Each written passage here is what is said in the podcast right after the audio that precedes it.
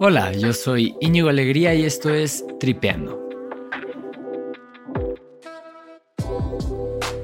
En este podcast platicamos con personas increíbles con una cosa en común.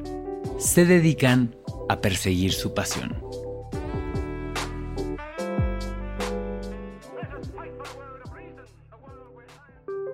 Hoy tengo el gusto de presentarte mi conversación con Martina Castro y su pasión son los podcasts.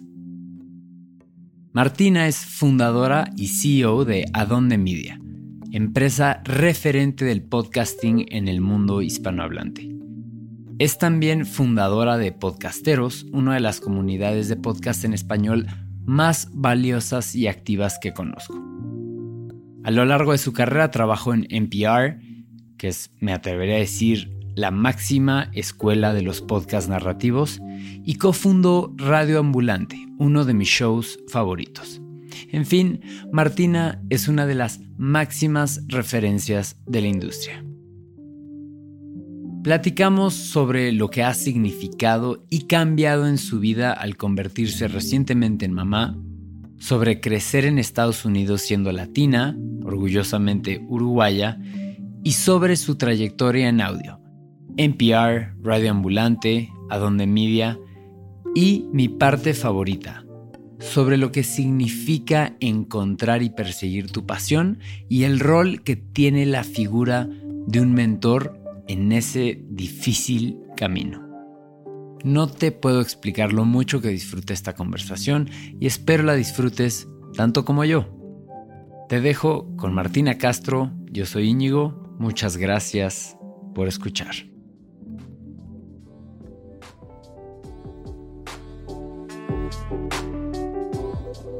Martina Castro, bienvenida a Tripeando, qué gusto estar aquí contigo. Ay, el gusto es mío. Muchas gracias por invitarme. ¿Cómo estás? ¿Cómo va todo? Unos meses muy movidos, de poco ah, sueño. Los, más movidos de mi vida. sí, no, estoy como deseando que llegue el fin de año para que pueda tomar unas. Nosotros en donde cerramos todo, tomamos dos semanas todos de vacaciones. Y sí, este año los necesito. Igual vacaciones no tienen las mismas connotaciones en mi vida. Ya, ya me estoy dando cuenta que cuando uno se toma tiempo libre del trabajo, empieza el otro trabajo cuando uno es mamá. Entonces, sí, no es tan relax como antes, pero es lindo también no tener que balancear la vida de profesional que tengo con ahora la nueva vida que tengo de mamá de una beba de seis meses. Muchas felicidades. Ay, muchas gracias.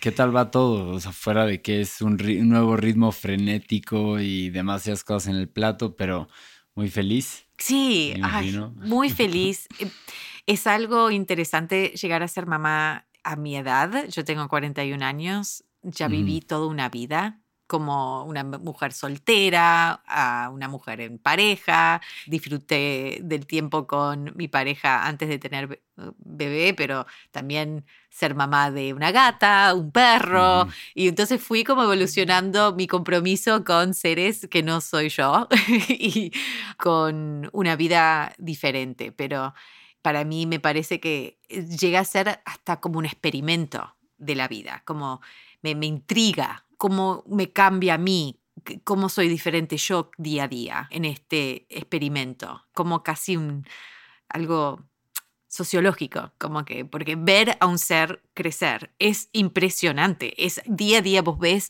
que ella como que se da cuenta de que tiene dos manos, no tiene una, y que son iguales. Y yo, la vi, la vi, yo estaba ahí cuando se dio cuenta y, y fue así. Y juntó las manos y por un día estaba como descubriendo de que tenía dos manos. Y entonces eso sí es, es como te vuela la cabeza. Llegar a, presenciar eso es muy interesante como intelectualmente. Entonces, quizás si tuvieras 25 años no tendrías actitud ante ser padre, tener un hijo, ¿no? Entonces eso sí lo gozo como persona, como, como ser humano. Sí, la verdad es que tengo muchísimas ganas de experimentar eso, sobre todo también porque sé que el desarrollo del cerebro de una beba es, exponencial a un ritmo aceleradísimo. Entonces. Los primeros dos años. Sí, ah. sí, sí. esa primera realización de que tiene dos manos y en dos semanas ya va a ser el poder del habla y en dos meses va a ser caminar. Claro, no, es que va, el cambio es brutal. En los dos primeros años van de, de, no poder verte a ti, no te ven, te presencian, te escuchan, ven en blanco y negro al comienzo y de repente vos ves cuando ella ve color.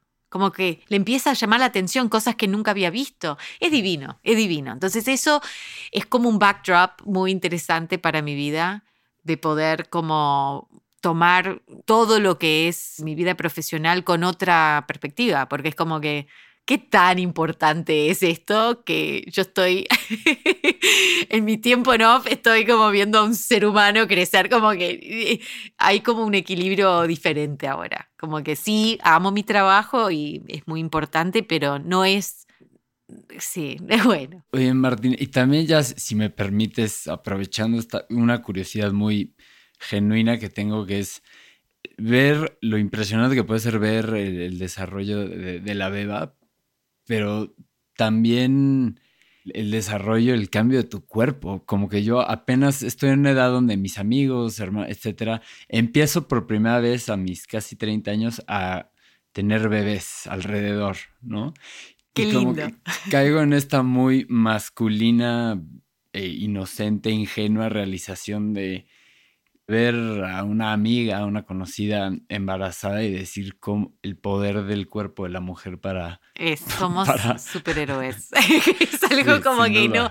Y, yo lo vi también, lo presencié desde afuera y dije, bueno, en algún momento, y eso ahí, ahí sí rompe lo intelectual, porque decís, bueno, intelectualmente entiendo lo que está pasando, leí todos los libros, vi todos los videos, yo entiendo, pero no lo entendés hasta que está pasando dentro de tu cuerpo, hasta que presencias lo que es el parto, eso no, no hay palabras. Y vos, ojalá llegues a verlo, porque también es un proceso para la pareja. Yo vi a mi pareja vivir su versión de lo que es ver a tu pareja traer vida al mundo, como que no hay palabras para describirlo. Es un, y es algo tan íntimo y tan personal, pero también se ha vivido toda la historia de la, humanidad. Entonces, eso es divino también.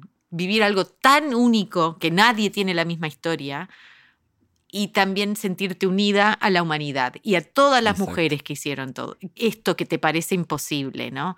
Y bueno, es un cambio impresionante. Aprecio muchísimo que mi cuerpo haya funcionado y podido lograr hacer esto a mi edad. Es, no sabía si iba a ser posible. Es una aventura preciosa que estoy muy agradecida todos los días que me haya tocado vivirla.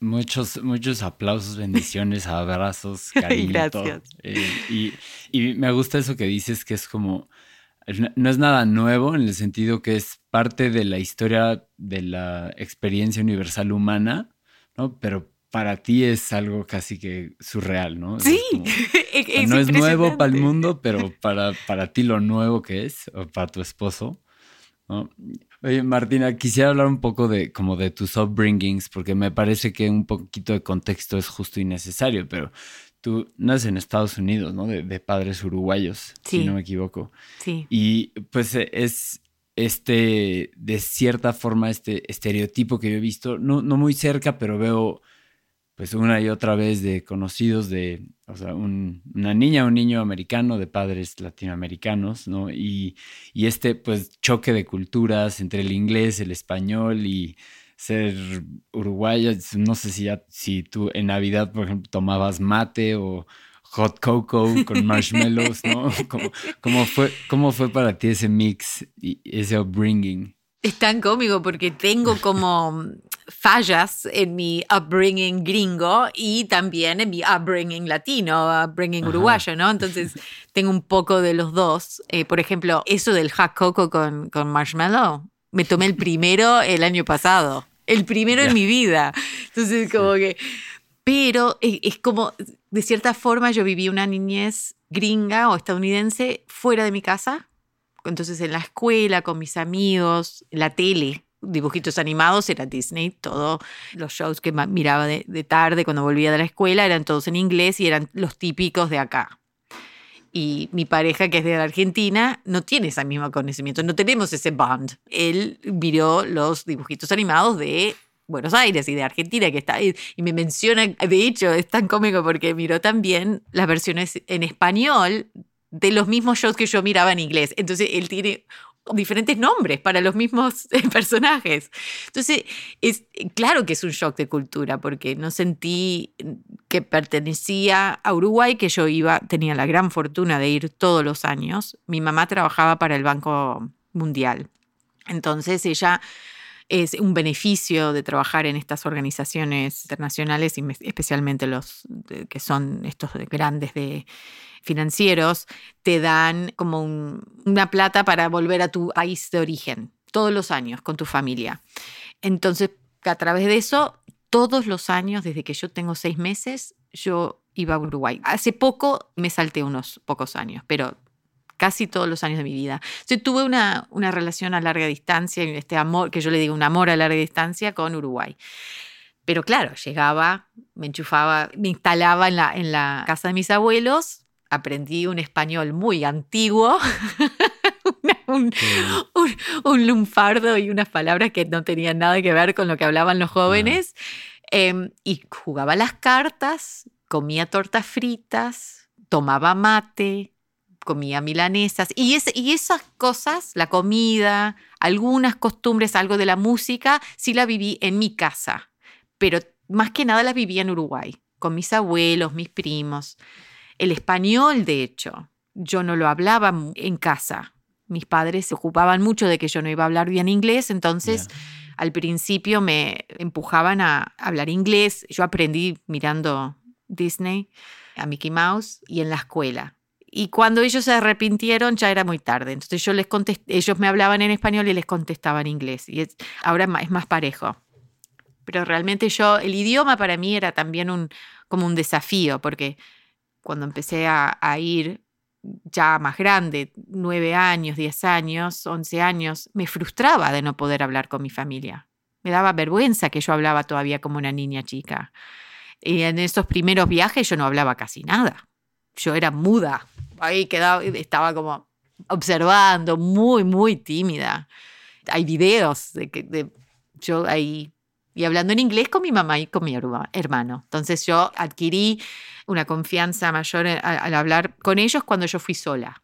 La primera yo me decidí, esa fue una decisión mía, como que tengo que ir a Uruguay sola para no depender mucho de mamá y papá o Gonzalo, mi hermano, en hablar inglés. Y ahí hubo un cambio. Eso, eso lo, en mi natural stalking, ¿no? En la preparación de la entrevista. Sí. Eso, eso, leí de ti, que te decidiste ir sola para, con, el propósito de salirte un poco de la zona de confort y ponerte a practicar el español, ¿no? Ha de haber sido tremendo. Sí, me dio miedo. Imagínate, el viaje es larguísimo, son 14 a 16 horas. Tuve que hacer escala, Chile, me parece, o Buenos Aires, y yo solita pero agradezco tanto a mis padres por haberme permitido ese viaje. Ahí estuvo mi, abuela conmigo todas las mañanas. Yo iba a tomar una clase formal de español y no sé si no nos daba la plata o algo. Y mi abuela dijo, no, no, yo voy a ir a quedarme contigo y todas las mañanas vamos a hablar en español. Y gracias a esas conversaciones, en la, yo me acuerdo como si fuese ayer, en la mesa de cocina de mi tía, que yo me quedaba en la casa de ella en Montevideo, todas las mañanas hablando con mi abuela. Y ahí empecé a pensar en español. Yo antes traducía, pensaba en inglés y encontraba una forma de hablar. Y ahora pienso en español. Y ahí se me pegó el acento. Hasta el día de hoy, yo sé que capaz que pobre Gonzalo, mi hermano, él, él estudió español, él tomó clases y todavía me parece que él estaría de acuerdo en que yo hablo mejor. Porque además, después de eso, yo ahí ya se, se desarrolló como un, una meta. voy a hablar bien el español, voy a poder expresarme bien. Y todos los retos, ¿no? Porque vos llegas a cierto nivel y de quieres ir avanzando. Eh, el mayor reto para mí es enojarte en un idioma y, muy importante, poder que, que cuando te, no sé, te pegas el pie, puedas decir algo en español. Todavía me sale en inglés. y contar chistes, poder como manejar un idioma más informal. Entonces, eh, eso cambió radicalmente cuando, ahora estamos saltando un poco a lo profesional, bueno, de hecho lo puedo poner así, cuando el español entró a mi vida profesional, que no fue así ah, por muchos años hasta que yo llegara a lanzar o a ayudar a cofundar a Radio Ambulante. Claro, y ese momento no se me puede escapar para así entender cómo fue ese momento pivotal o ese punto de inflexión digo, para ti, pero para mí también y para los, los escuchas de podcast, ¿no? Eh, Qué lindo. Porque sin duda es, un momento importantísimo en, en, la historia, en la Biblia, en el Wikipedia page de podcast en español.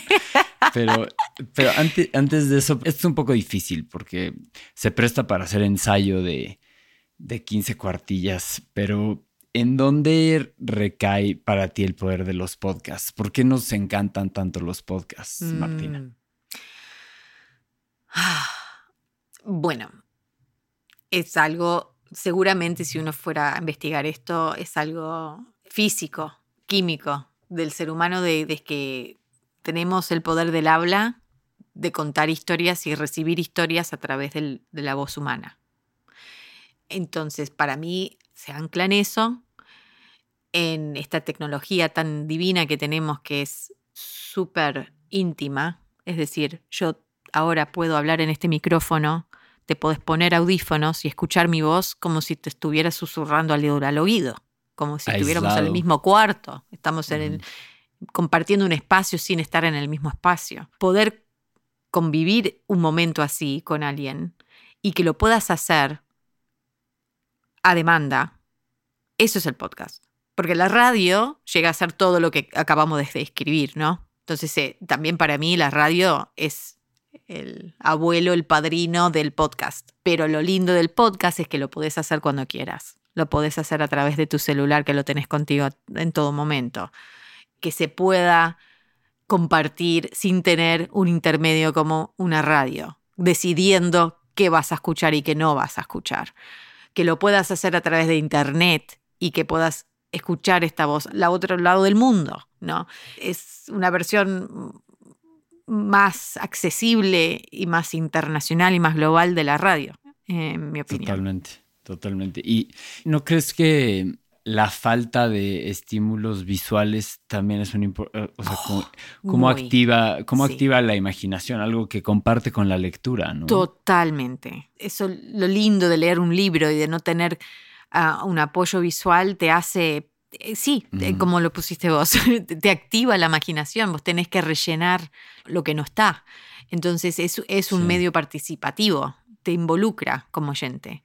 Y sí, de hecho, lo eh, cuando está bien hecho, te invita a imaginarte. Porque hay veces que, que yo siento que hay creadores que rellenan demasiado no necesitamos tanto detalle. Ayudarlo al, oyente que pueda participar y rellenar.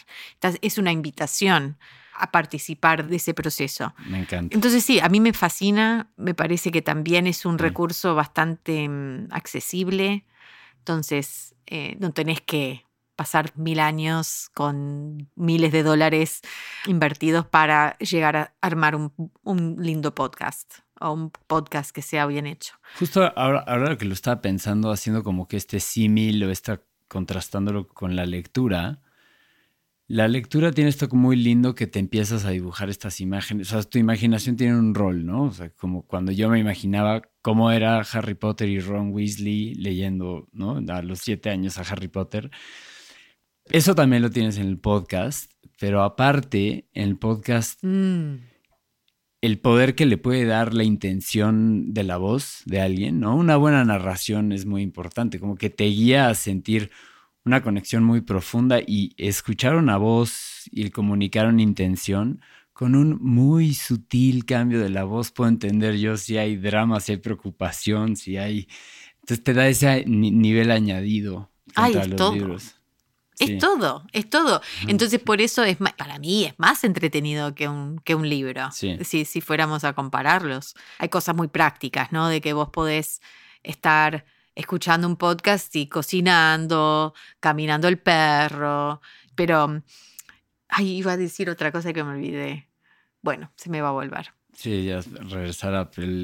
Como que amo comprar libros y me, gusta que se vean ahí en el estante, pero, pero si lo voy a, si sí lo llego a consumir, que hoy en día es baja esa tasa, lo consumo como audiolibro.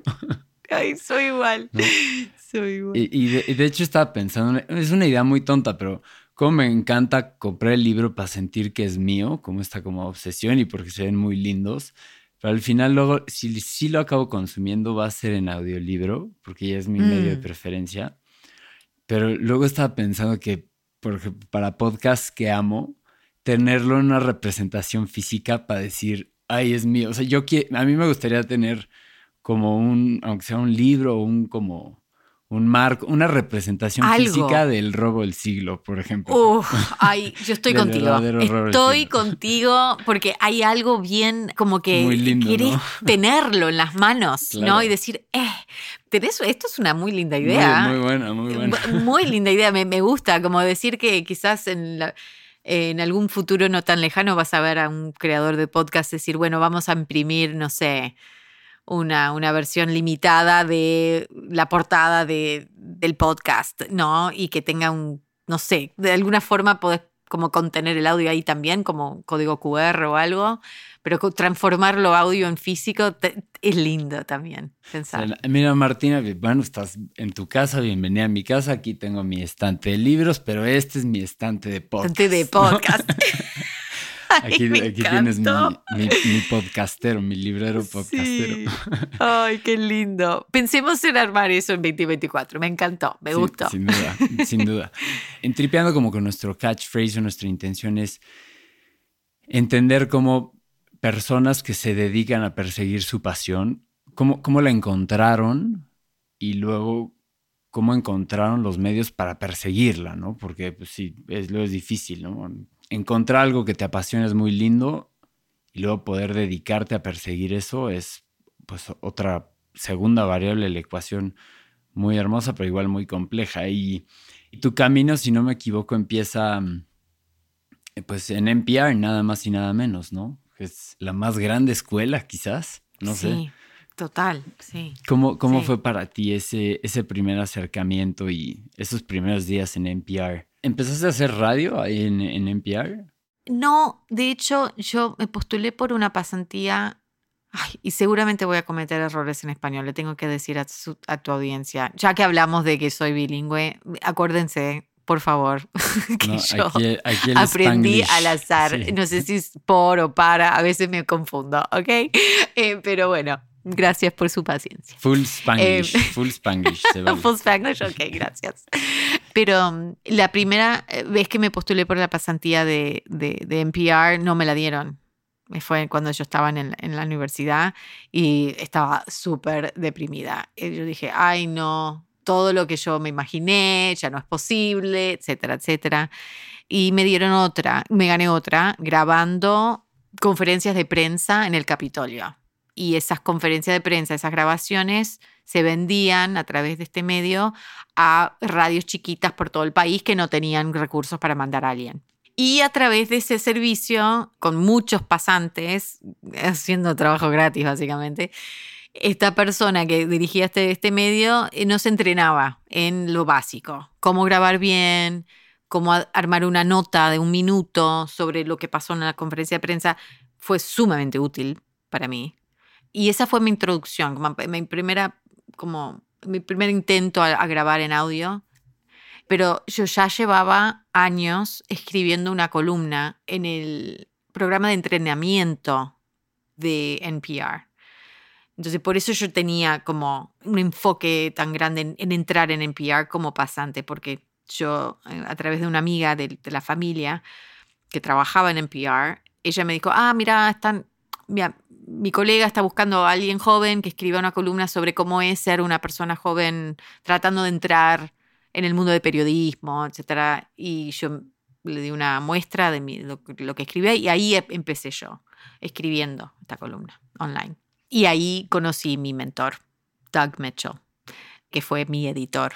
Él dirige lo que es el programa que se llama Next Generation Radio en NPR y eso ya ahora es un como un workshop que viaja por Estados Unidos, es decir, en universidades, en radios, se da este workshop, ese bootcamp, you bajo ese, título.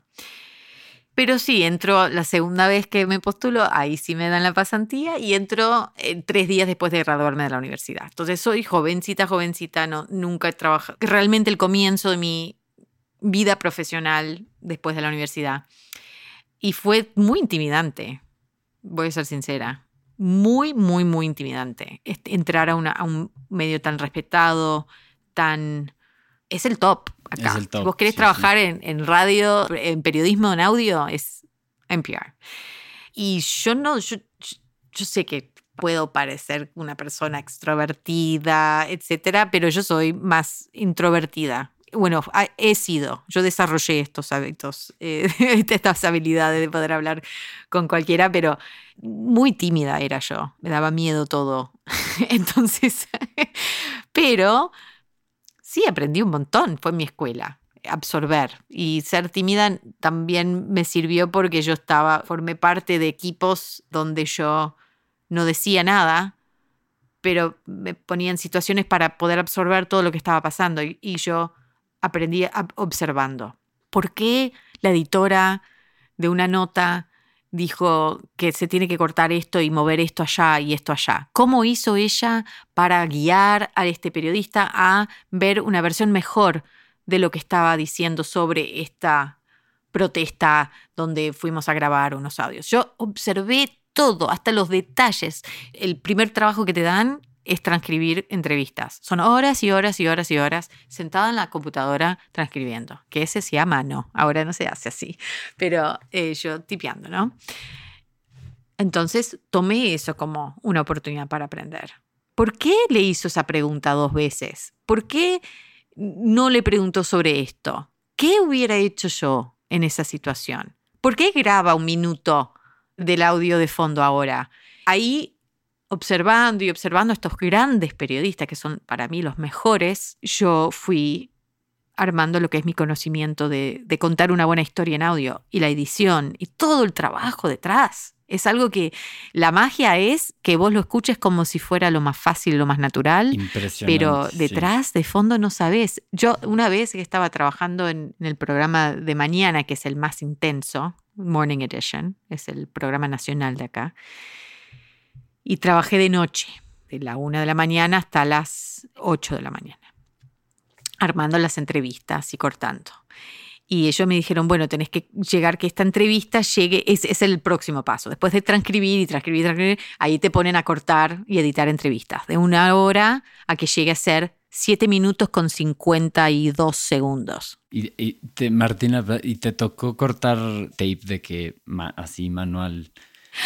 Una vez, una vez, pero no era muy común, no. Pero sí vi, ahí tenían las máquinas, todos los periodistas con quien trabajaba hablaban de, ah, pero yo cuando yo tenía tu trabajo, yo cortaba a mano.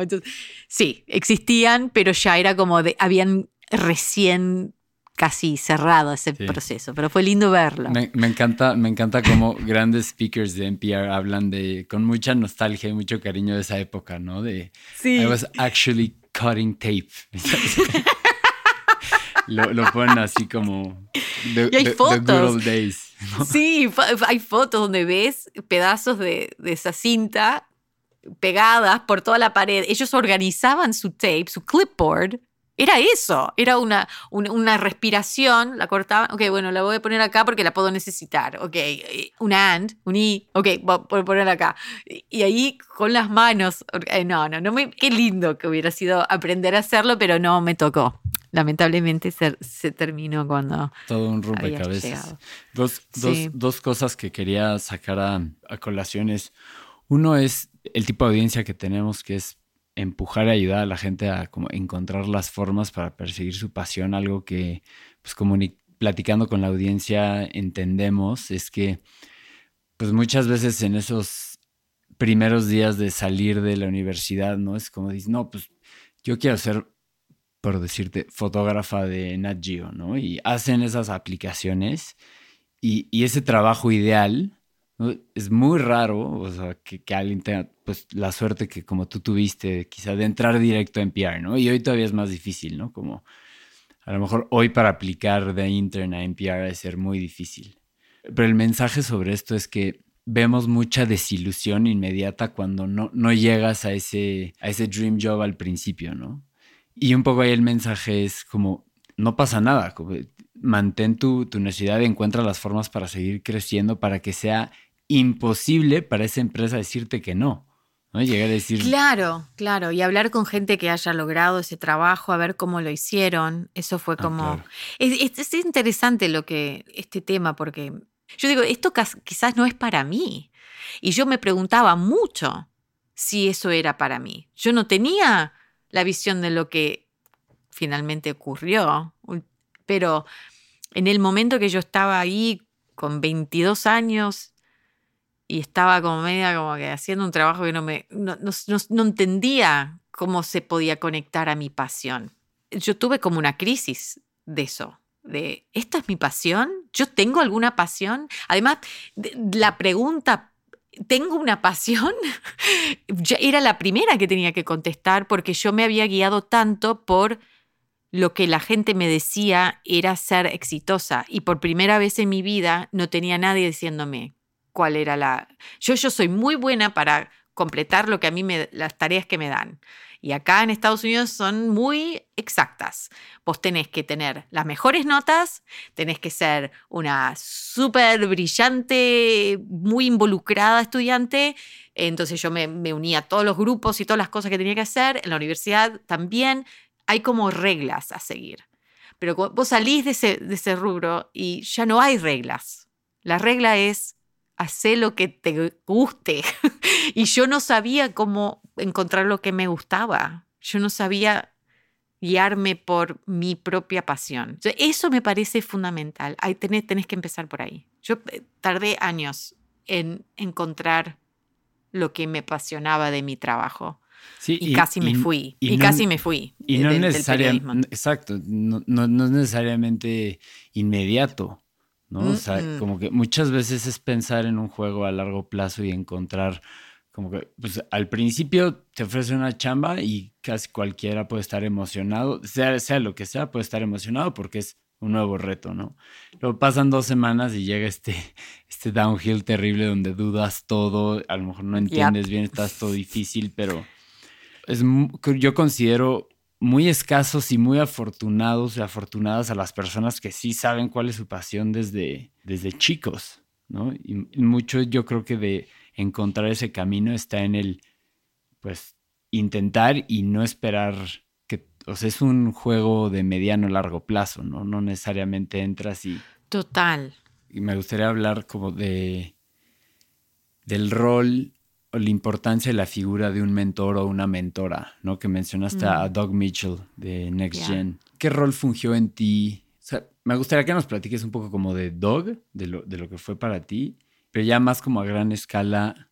Y si yo, nosotros, la audiencia, deberíamos de buscar un mentor o inclusive si tienes la posibilidad de dar mentorías, ¿no? Como, sí. ¿Qué significa eso? Bueno, es que Doug es, le llaman, el padrino, y no es por nada, porque yo le digo mentor y como, como no sé, cientos de personas más. Él no sé cómo, tiene tiempo para hablar con tantas personas, pero él se ocupó de traer jóvenes de diversas culturas y orígenes, porque lamentablemente, como en todo el mundo, la gente que terminaba en NPR con trabajo, solía ser no solamente blanca, pero de, altos recursos, de los Ivy Leagues, ¿no? Y era como, pero bueno, hay gente que puede practicar periodismo que son afroamericanos y que son latinos y que vienen de, del centro del país, no tienen que venir de Nueva York, no tienen que venir. él se ocupó de generar y de crear un proyecto para traer una comunidad de, de personas hacia la radio pública y yo fui parte de eso y él tiene un ojo para encontrar el potencial dentro de alguien. Él ve un movimiento que está creando, de, él se conecta, conecta lo personal con lo universal de lo que está tratando de hacer, es cambiar una industria, ¿no? Por suerte él fue mi editor en, en esa primer pasantía que tuve con, con la columna que escribía en la universidad sobre formar parte de esta generación de, jóvenes estudiantes tratando de ejercer periodismo en un, en un mundo nuevo. Realmente yo me gradué en, el año 2000, entonces era como todo nuevo. Era todo nuevo, literal. Todo nuevo. todo nuevo. El gran cambio. Yo, desde mi, desde mi mundo, mi sesgada visión del mundo, veo y conozco muy pocas relaciones de mentor-mentoree ¿no? Eh, y creo que eso es, creo que eso está mal, creo que eso debería cambiar. ¿no? O sea, conozco pocas personas que tienen verdadero mentor y, en algunos casos es gente afortunada porque tuvo un muy buen jefe o una muy buena jefa y se da eso, ¿no? Ya, exacto. ¿Y alguna vez alguien se te ha acercado o ha, sido mentor, mentora directamente de, de? Sí, de hecho yo he participado de programas de mentoría de una asociación que se llama Association of Independence in Radio, AIR. Y ellos tienen un programa y me, pidieron, me preguntaron si yo quería ser mentora y yo dije que sí. Y eso es, muy, es extremadamente formal porque son cuatro meses, tenés que postularte, decís que eres un mentor para hacer qué. Entonces, y nos juntan con gente que está buscando mentores y yo lo, hice varias veces. Hay un episodio donde, de un podcast que se llama Life Kit de NPR, donde yo hablo más en, en detalle sobre esto de pedir un mentor, cómo hacerlo, si alguien está buscando un recurso, me pareció muy, muy bien hecho el episodio, me entrevistaron para eso. Y una de las cosas que pasan es que a veces hay gente que podría darse una mentoría, pero no hay como el compromiso de parte de la persona que está buscando esa mentoría. Tenés que pensar que le estás pidiendo tiempo a un mentor formal, y vos tenés que ser la persona que le da estructura y pedir el tiempo. No puedes ponerle más trabajo a la persona que le estás pidiendo su tiempo. Entonces, lamentablemente he visto que hay gente que siento que hay como interés, pero no hay como la organización de seguir, de, que tenga seguimiento. Entonces hubo como raíces de o semillas de algo que podría haberse dado, pero fueron unos intercambios de, mails y, bueno, chao, y ya está. Y, y eso también vale, pero no, nunca se ha dado como algo a largo plazo para contestar tu pregunta. Se nos ha ido volando el tiempo, pero quisiera meter como un cambio de velocidades para platicar. ¿Cómo fue que estaba en la cabeza de, ustedes? Como, ¿Cuál era la inquietud que estaban teniendo en ese momento para que se cristalizaron en el concepto de radio ambulante? A ver, Daniel Alarcón y Carolina Guerrero tuvieron la, la idea inicial, es decir, querían crear un programa parecido a This American Life, otro podcast y programa de radio acá en Estados Unidos, que mm, contara, que, fuera básicamente periodismo narrativo, historias personales, pero en español y por historias de por toda América Latina. ¿Por qué no existía algo así? Era como que, vamos, estamos en, en plena como golden era. En ese momento pensábamos que era como el golden era de podcasting, no sabíamos que se venía Serial todavía. ¿Por qué no existía 2012, 2012, por sí, ahí fue 2012, 2011, por ahí. me parece que en el inicio de 2012 se dio el Kickstarter campaign, donde empezamos a recaudar fondos para crear la primera temporada. Y, me parece que ahí Daniel se embaló con, con contar con hacer esto, tomó una, un workshop muy intensivo en cómo hacer radio en Duke University. Empezaron a, entrevistar gente, me encontraron a mí. Ah, no, yo fui la, última. Annie Correal fue la, la, primera persona que encontraron, que había recién contado una historia desde Colombia, etc. Y me encontraron a mí y armaron un equipo que pudiera producir la primera temporada. Y la inquietud era, nosotros queremos consumir esto. Todo el mundo con quien hablamos dice que esto debe de existir. Mm. ¿Por qué no existe? Vamos. Y, claro, no había plata. tan, tan, chan, eso, por eso no existía.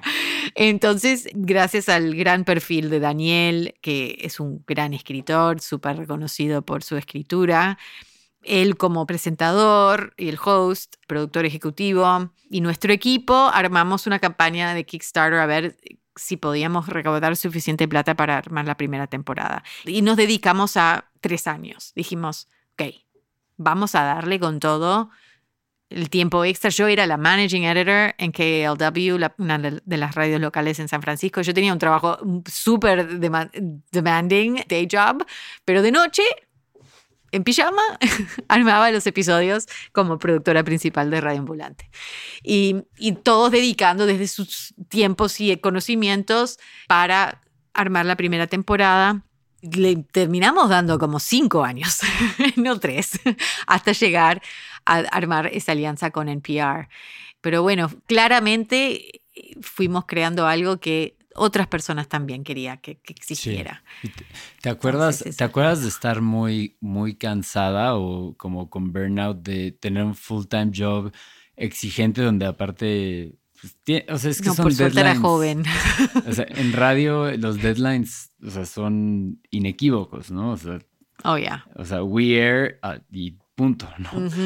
a las 5 de la tarde todos los días yo tenía que poner un programa al aire. Exacto. Y no, era, fue una época, la época perfecta para mí, porque ya llevaba algunos años en la radio ¿Cómo? tus late 20s, quizás. Ya, exacto. Entonces yo era, todavía tenía mucha energía y me, ilusionaba mucho crear algo desde cero. Bien. Eso me encantaba. Bien. Y que no había nadie diciéndonos sí o no. No había como un boss.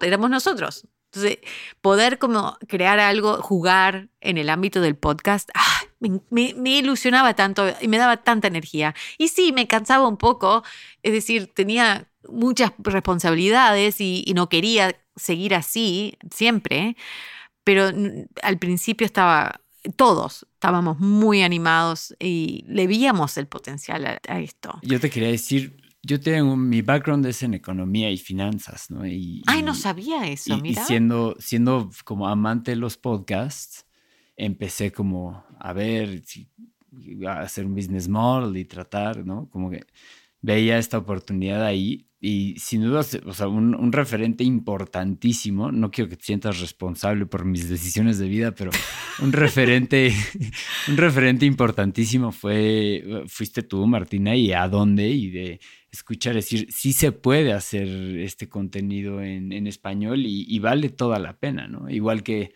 Las Raras y Radio Ambulante, que son pues grandes pues mentores, definitivamente, ¿no? Es para mí de particular interés y aprecio eh, platicar contigo, porque estos líderes de, la industria han sido una luz, una guía importantísima para empezar en este, en este camino que ya conmigo lleva ya, ya tres años, pero estoy muy emocionado de, muy emocionado de lo que viene. Ya ya habrá otro espacio para platicar más en temas profesionales, a ver qué podemos hacer. Ay, por favor, me encanta. No sabes la, alegría que me das con lo que me acabas de decir, porque yo me propuse, de cierta forma, ayudar a profesionalizar este, este medio. Es decir, y no de yo hacerlo, es de darles a ustedes la idea de que es posible. Yo en ese momento estaba conociendo grandes productores que no cobraban por su trabajo yo dije, no, esto ya terminó. Tenemos que ya pensar que esto puede ser una carrera, esto puede ser una profesión. Necesitamos de gente que, convierta esto en su pasión, pero sostenible. Profesional, sí. Sí, no tiene que ser un arte, no tiene que ser un hobby. Nosotros nos merecemos carreras dignas, pagos dignos, eh, presupuestos dignos para hacer este trabajo porque ya ha madurado de esa forma. totalmente. Eh, estamos viendo esta transición de podcast como moda a podcast como negocio y faltan algunas cosas que cuadrar, pero y en eso pongo yo a donde en un pedestal tan importante decir, estamos haciendo podcast en asociación con marcas, que a las marcas aman el contenido, pero los clientes aman el contenido, el caso de Duolingo y otros muchos casos que ya habré mencionado en la introducción de este podcast, ¿no? Pero, pero justo esa, esa transición ha sido muy importante y es a la que yo actual me dedico. Entonces, pues, echándote siempre muchísimas porras y por ser respetuoso de tu tiempo, Martina. La última pregunta es, no sé si me, me faltó cubrir algo más que te gustaría decir. En cuanto a la pasión o encontrar tu pasión? Pues en cuanto, en cuanto a los podcasts o a dónde, o ya tendrán la recomendación de ir a escuchar el, El verdadero robo del siglo, que es, un must. Canción Exploder, un must. Ya. Eh, Gracias. después de Ayotzinapa también. son trabajos. Ay, este, este, tema podría hablar días. Vos sabés que eh, ya, ya te, has, te, has, dado cuenta que me gusta hablar, pero este tema de encontrar tu pasión y seguir tu pasión en la vida, oh, no sabes las horas de conversaciones con mis amigas que he dedicado tiempo escribiendo en un diario, pensando en este tema. De hecho, leí un libro muy clave cuando yo estaba media perdida, que se llamaba What Should I Do with My Life? más, más específico imposible. Y eran entrevistas con personas hablando de cómo encontraron su pasión. Varias de ellas se trataban de lo que aprendí ahí con ese libro era de que es una sorpresa. No, no vas a saber hoy lo que es tu pasión en cinco años o en diez años. Ojalá que no lo sepas. Y yo he cambiado mi perspectiva ahora. Esos primeros años en, en NPR, yo como que, ay, tendría que saber, tendría que saber. ¿Por qué no lo sé? ¿Qué, qué me falta? Yo me sentí broken. Y gracias a ese libro encontré esta, esta imagen de la, de la línea y que es importantísimo no pensar en el destino. El destino te va a venir, un día vas a estar sentado hablando con alguien de las decisiones que tomaste los últimos 10 años. Y, va, va, a parecer una historia perfecta, como si fuera hecha como siempre la imaginaste así. Pero hoy no sabes. Y es, tiene que ser así porque si no, la vida sería aburrida. la idea es que vayas descubriendo lo que es tu camino y encontrar esa vocecita dentro que te va a ir guiando pasito por pasito. Son pasitos chiquitos y cortitos. Ah, esto sí, esto no. Mm, más de esto, más de esto, más de esto. Ok, si quiero más de eso, tengo que irme de esta empresa. Ok, vamos. Y ahí encontrás la forma de armar el camino. Pero ojalá que no lo veas, que no te des cuenta, porque tendría que ser un proceso de descubrimiento. adéntrate, adéntrate la incertidumbre con valor. Eso. con valor y eh, apertura. Acostúmbrate a saltar al vacío. Eso es vivir. Eso es vivir. Si estás saltando a lo que ves y sabes exactamente cómo va a ser, primero, eso no existe. y segundo, si lo estás haciendo así es porque mm, armaste algo demasiado perfecto. No, eso no es vivir. Exacto. Pues Martina Castro, muchísimas gracias. te, lo agradezco, te lo agradezco muchísimo.